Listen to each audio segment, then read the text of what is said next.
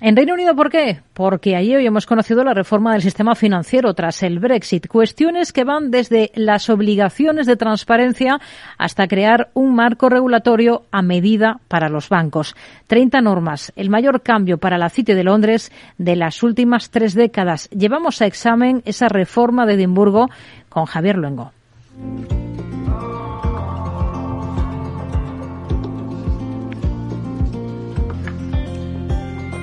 Jack makes good whiskey. Red dirt makes good riding roads. Country makes good music. For kicking up dust in a tail light glow. Dry wood makes good fires. Good years make good swings. All that's all good, but for me, God makes five foot nine Era Listras la que en verano se quedaba con el poder y a la que en otoño le echaban en apenas dos semanas. Luego estaba Kwasi Kwarteng, su ministro de Economía, hace unas semanas con la BBC en Washington cuando se reunió con el Fondo Monetario Internacional. And you'll be Chancellor and Liz Truss will be Prime Minister this time next month. Absolutely 100%. Allí decía que ni él abandonaría la Cancillería, ni mucho menos la cartera de Economía del país, ni que Liz Truss sería primera ministra de allí a una semana. Bien, pues a dos semanas vista, acabaron los dos fuera. Kwarteng pasará la historia, ha pasado a la historia por ser uno de los ministros más breves del Reino Unido y su jefa, tras 52 días en el cargo, pues también pasó la historia por ser la primera ministra que menos había estado en el 10 de Downing Street. Pero también seguramente eh, pasaron a la historia ambos por ser los que tantas veces se equivocaron en tan poco espacio de tiempo. El caso es que 24 horas después de que Kwarteng pronunciara aquellas palabras en Nueva York, Liz Truss le hizo dimitir y ella poquito después Given the situation, I cannot deliver the mandate on which I was elected by the Conservative Party. Decía que ella no podía seguir así sin los apoyos parlamentarios, que todo el mundo le había dado la espalda y que lo que le pidió que hiciera el Partido Conservador, que básicamente era recomponerlo y sacar adelante el país, pues que no. Y sobre todo después de que el comité de 1922. This morning I met the chairman of the 1922 committee, Sir Graham Brady concretamente ser Graham Brady, al que su el presidente le dijera que no va más y que se fuera porque entre gritos, chillidos, empujones, agresiones físicas o verbales, diputados obligando a otros a votar lo que ellos querían, otros saliendo en directo acusando al gobierno de hundir al país y al partido, que con todo este contexto ella no podía mantenerse durante mucho más tiempo en el poder. Su relevo fue duro, eh, fueron horas de tensión, días, jornadas, un fin de semana básicamente, y salió él. Um, as returning officer in the leadership election, I can confirm uh, that we have received que fue Rishi Sunak, el nuevo primer ministro, uno de los más integrantes de las últimas décadas, el primero que gobierna, dice, para los fondos de cobertura.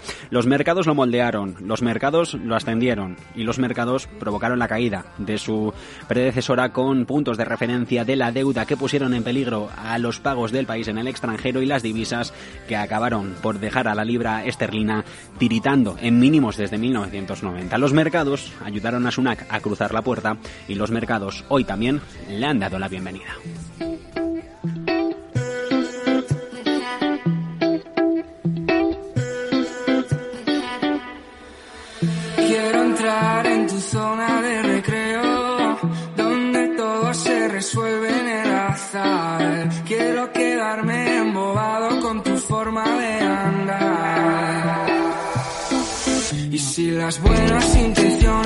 Y así hoy en un evento de Financial Times, Jeremy Hunt, el que es cancillera, ha dicho que quiere hacer del Reino Unido el nuevo Silicon Valley.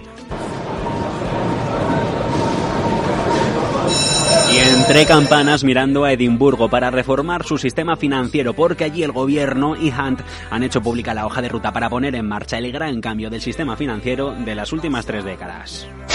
Y para ingresar dinero en Capital, Radio Antonio Sanabria, profesor de Economía Internacional de la Complutense de Madrid, nos insistía a primera hora en que no es más que una huida hacia adelante tras la crisis provocada en 2020 por el Brexit. Yo creo que el Reino Unido lo que está intentando hacer es intentar enmendar de alguna manera el propio destrozo que el propio Reino Unido ha hecho. Eh, está perdiendo la fuerza que tenía como la que tenía la City como plaza financiera internacional justamente por haber hecho el Brexit. Pero es que ojo que Reino Unido va hacia adelante dando marcha atrás porque hacia 2023 entran unas nuevas normas fiscales que se asemejan mucho a las del 86 de Margaret Thatcher. 30 normas para entre otras cosas obligar a las entidades a separar por ley sus negocios minoristas de los más expuestos al mercado, de los que van a los vaivenes de los inversores, de los que tienen miedo y que retrotraen a Londres al gran Big Bang, referencia a la desregularización del sector que la ex primera ministra Thatcher puso en marcha hará cosa de 40 años.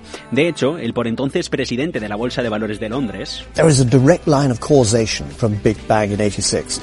tal y como ha confirmado esta mañana a la BBC, tuvo una gran línea de fuego. Los bancos privados tuvieron que atenerse a las normas que les puso un gobierno ultraconservador de una Thatcher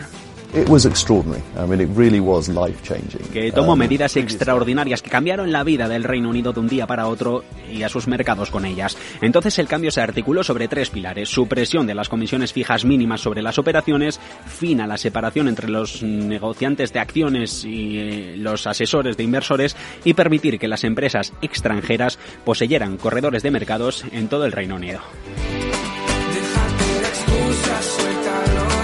Y entre excusas, caminos que pusieron las piedras de lo que hasta ahora hemos entendido como la ciudad financiera de Londres, la City. A principios de la década de los 80, las autoridades de defensa de competencia amenazaban incluso con llevar a la London Stock Exchange, a la bolsa de valores, al Tribunal de Prácticas Restrictivas y por eso Thatcher pasó a la acción.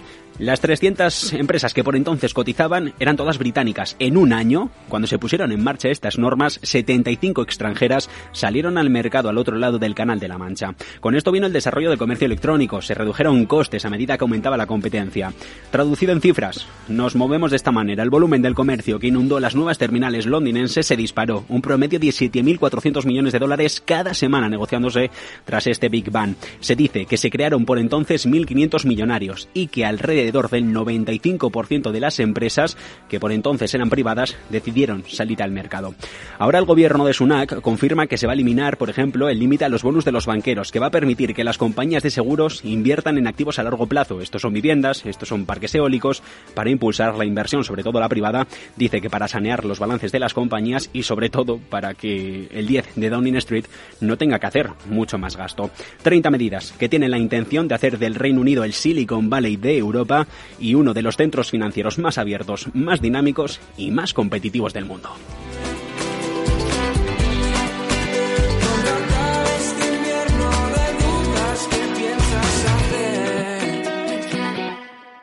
Redrive, el renting de usados de ALD Automotive, ha patrocinado este espacio. Entra en aldautomotive.es y descubre todas las ventajas.